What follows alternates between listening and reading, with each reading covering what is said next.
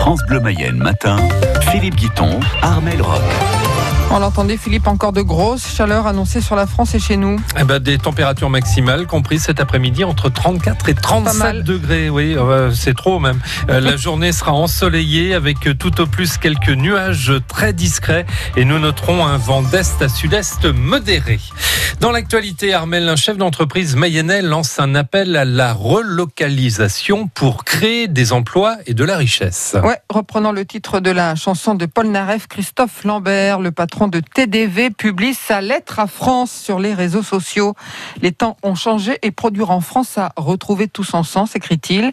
Christophe Lambert, qui prend évidemment l'exemple de son secteur, l'industrie textile, qui peut incarner, dit-il, le renouveau industriel du pays ne plus avoir d'industrie, euh, bah, c'est se mettre en voie de sous-développement. Et dans la mesure où on commence à, à recroire un produit français fait, en plus d'être compétitif, ça contient tellement de possibilités de se redévelopper tous ensemble et de créer des impacts positif de participer à la richesse nationale. Enfin voilà, il faut engager la relocalisation sans pour autant négliger tous ceux qui n'ont jamais délocalisé, hein, mais ne pas oublier ceux bah, qui sont jamais partis et qui ont contribué justement à créer les conditions de, retour. Donc la relocalisation, remettre des jobs textiles, habillement en France, c'est évident, il faut le faire. Comme de toute façon, il faut euh, recréer beaucoup plus de jobs industriels en France, quelles que soient les activités. Il faut en terminer avec la Chine, la plus grande usine du monde. Bien sûr, bien sûr, bien sûr. Je crois qu'il faut penser plutôt euh, peut-être déjà continent, Made in Europe,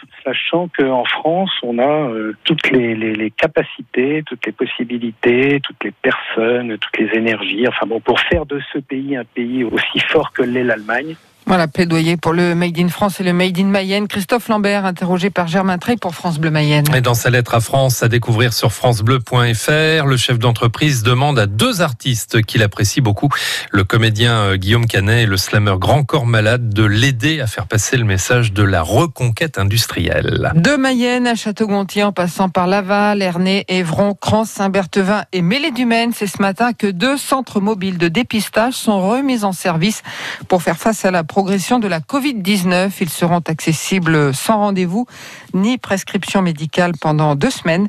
Le programme des passages est en ligne sur francebleu.fr. La Mayenne qui n'est pas classée rouge, mais il faut rester vigilant, indique la préfecture. Le but est de rapprocher les centres de dépistage des personnes qui en ont le plus besoin en priorité, les personnes symptomatiques, les cas contacts et les soignants. Dans l'Aveyron, près de Rodez, tous les résidents d'un EHPAD sont confinés dans leur chambre après la mort de cinq résidents en quelques jours, tous positifs au coronavirus. Ouais, depuis ce week-end, la solidarité s'organise. Des habitants préparent des repas pour soulager le personnel de l'établissement, mais il manque des soignants. Edmond Gros est le maire de Sévrac d'Aveyron. Il demande de l'aide, il est même prêt à loger des gens. On a eu besoin de, bénévoles pour essayer de, porter les, plateaux repas du rez-de-chaussée jusque dans les étages pour que les, soignants perdent moins de temps pour, donner à manger aux, patients, parce que les, trois quarts des gens ne mangent plus tout seuls. Quoi. Ça reste encore un, un peu tendu. C'est pour ça qu'en plus des bénévoles qui viennent de la commune on aurait surtout besoin de, soignants, en particulier des soignantes et d'infirmières qui se manifestent quoi, dans les, communes autour et puis même de plus loin. Quoi. S'il y a des gens qui veulent venir de Montpellier ou d'ailleurs, on peut les loger. Parce que le, problème, c'est que les équipes, c'est que les employés ils viennent de passer une semaine atroce et là, ils commencent à être un peu... Enfin, ils sont plus qu'épuisés. Il va bien falloir les, remplacer, leur faire prendre quelques jours de repos. Sinon, avec, avec euh, le nombre de décès qui s'annoncent, ça va être dramatique.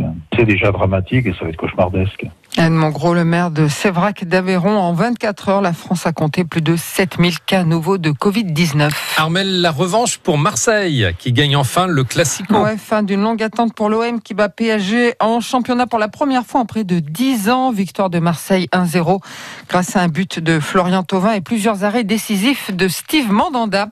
Ce soir, Olivier Frappoli dans 100% Stade Lavallois. Vous pouvez et vous pourrez lui poser euh, toutes vos questions en direct à partir de 18 5 Football toujours, match nul 2-2 des jeunes Lavallois à Châteauroux dans le championnat des U19 nationaux. Et puis reprise gagnante pour les hockeyeurs du Stade Lavallois en National 2. Ils s'imposent 2-0 face à Carquefou. Notre marcheur Gabriel Bordier, lui, décroche le titre de champion de France sur le 10 km marche. Le Berthevinois désormais focalisé sur sa qualification pour les Jeux Olympiques de Tokyo.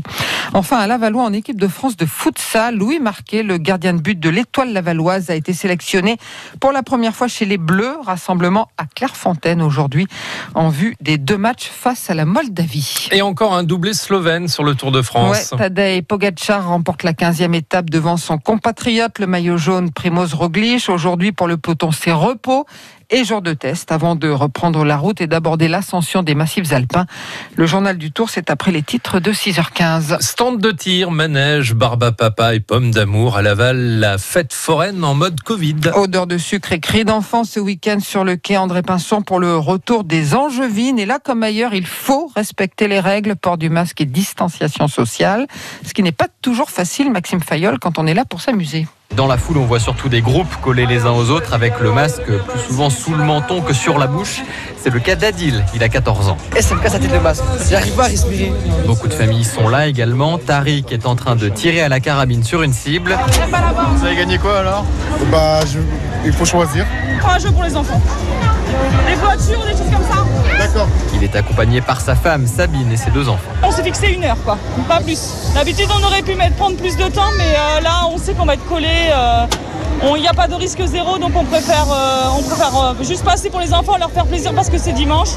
C'est un petit jour de fête pour eux, mais après on préfère rentrer par sécurité. À l'entrée de chaque manège, il y a du gel hydroalcoolique, des mesures nécessaires à la tenue de la fête. Julie gère les autotamponneuses au bout du quai. Sincèrement, euh, on ne pensait pas venir ici. On a eu la chance de pouvoir euh, ressortir et faire la fête, donc euh, on est vraiment content. maintenant, les gestes barrières sont bien appliqués, la clientèle était au rendez-vous hier, aujourd'hui un petit peu plus calme. Il faut qu'on attende, c'est le deuxième jour, donc euh, on verra ça euh, dans la semaine prochaine. Julie qui va continuer la tournée des fêtes foraines par celle du Mans après ces deux semaines à Laval.